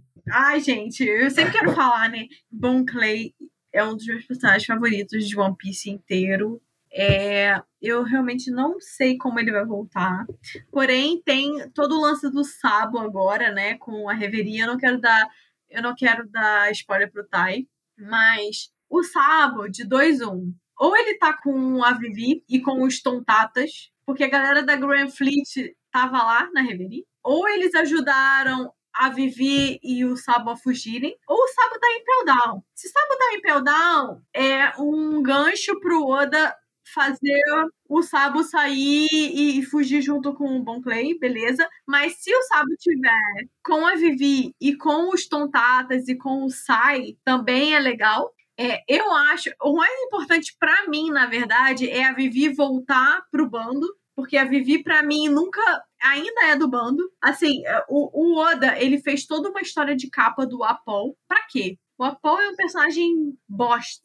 Por que, que o Oda fez um, toda uma história de capa para explicar como o Apol virou o rei de outro país, whatever? Porque o Apol tinha que chegar lá na Reverie, porque o Apol era o foi o cara que falou pro governo mundial que a Vivi era aliada do Luffy. Foi por isso que a Vivi virou um alvo.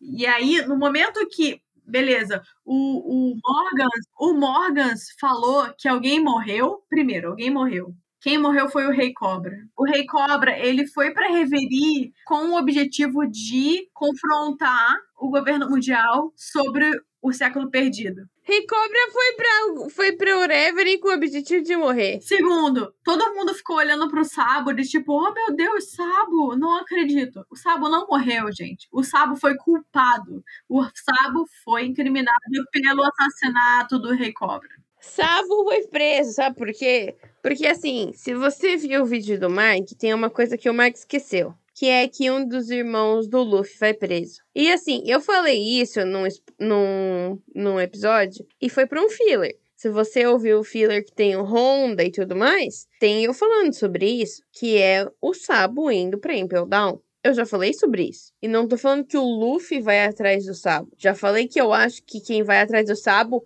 é a grande frota. Eu acho que a grande frota vai resolver esse BO. Mas eu tenho muita sensação de que o Sabo pode ir para Impel Down. E o Sabo, diferente do Ace, vai ter os contatinhos. Ele sabe que tem New Kamaland 5.5. Ele não é Ivankov, mas o Bentham, que é a rainha, é consi- o, jeito que chamam é rainha Bentham. Bentham é a rainha do 5.5. O Sapo é um mini, ele pode ter ficado sem memória por vários capítulos, mas Sabo é um menino inteligente.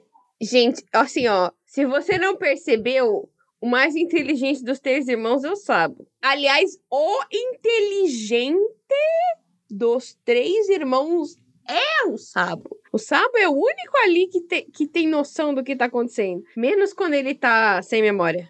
Mas dessa história, dessa história toda, a Vivi, quando a Vivi se despede em Alabasta, ela fala: quando a gente se encontrar, vocês vão me chamar de companheira outra vez. Gente, vai ter um momento em que a Vivi vai voltar e ela vai falar. Eu ainda sou a sua companheira. Isso vai acontecer. Vai acontecer. Isso é, para mim, isso é claro. Toda essa parte da reverie foi feita para Vivi voltar para a tripulação. Porque no momento que o Apol, toda aquela história background do Apol foi feito para ele dizer para o governo mundial que a Vivi é aliada do Luffy, para Vivi não poder voltar para Alabasta, já que ela é aliada de um pirata. E depois de tudo aquilo que aconteceu, a Vivi vai voltar e ela vai se juntar com a tripulação e ela só vai poder voltar pro país dela quando a história acabar, que é quando ela vai conseguir limpar o nome dela. A Vivi ela vai reencontrar o Luffy, ela vai perguntar, ainda sou sua companheira, e aí vai ter aquele momento, e ah, sim, você, você é nossa na cama, não sei o quê.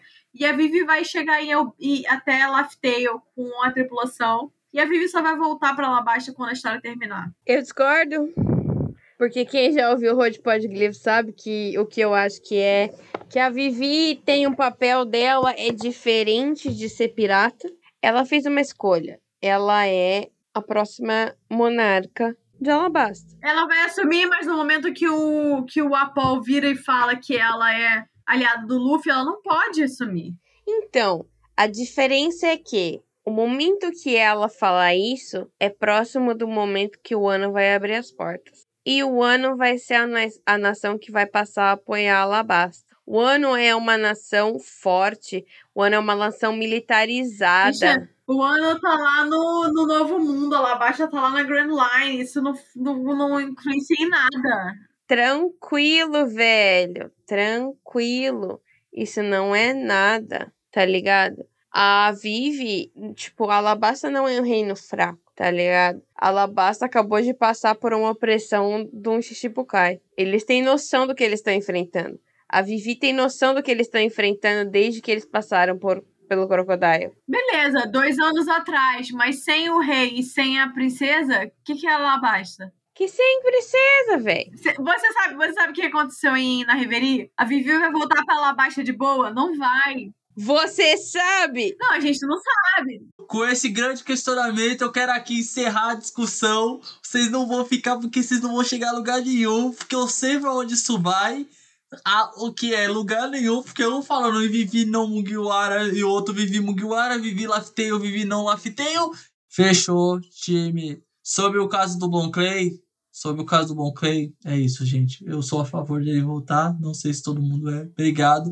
Vamos seguir pro ponto final desse episódio, que é merchandising. vende seu peixe aí, por favor, redes sociais, onde a gente encontra vocês, o que, que vocês fazem, vocês... Lizzie, pode começar, vamos inverter a ordem. Eu, gente, eu tô lá no OP Netflix Crew, Twitter, a gente tem lá no Twitter e no Instagram. A gente fala de dublagem de One Piece e sobre o live action, que a gente é muito entusiasta do live action que vai vir da Netflix. Se vocês quiserem vir, tá? Eu tenho minhas redes pessoais também. Se você jogar Maria Mochileira em qualquer lugar da internet, você me acha. E, e é isso, gente. Tô aí. Tô aí para vocês quiserem também confrontar o que eu falei aqui, porque eu sei que eu sou meio polêmica, mas joga aí que eu adoro discutir essas coisas. Então, Lise Maria, Lise Mochileira, Maria Mochileira, tô aí. É isso. Seja sempre bem-vinda ao Road Glifos, Lise. Muito obrigada, muito, muito obrigada, gente, pelo convite. Mesmo, mesmo. A gente que agradece por você ter vindo participar. Thay, jogue você suas redes aí.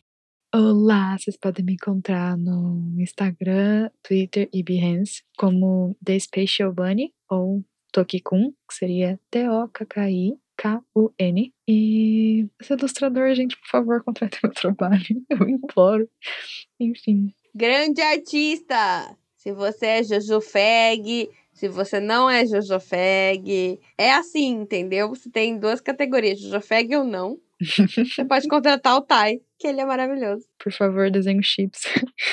Brincadeiras à parte. Obrigada por terem me chamado a participar aqui. Eu sei que eu falei muito pouquinho. Não falou, não. Porque... Falou bastante. Ah, ok. Muitíssimo obrigada pelo convite. Eu estou muito feliz. A gente que agradece sua participação. Tyler, cadê eu? o Miles Twincast? Caramba, você nem deixou eu falar.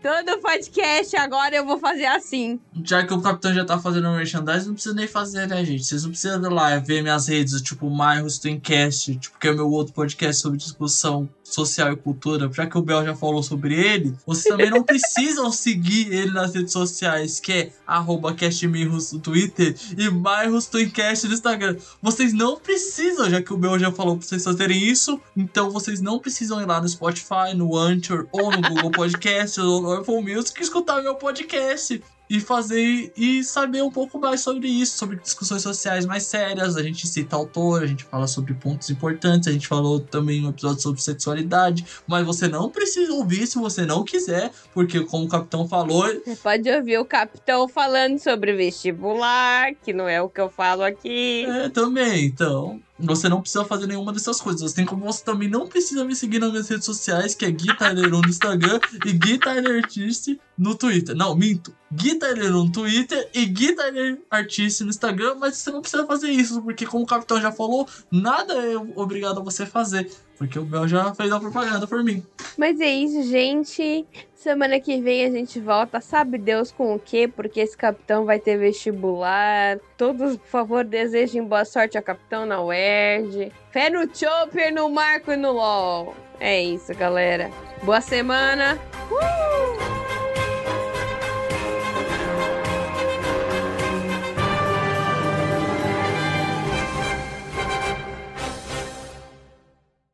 Este podcast foi editado por Fê Gomes.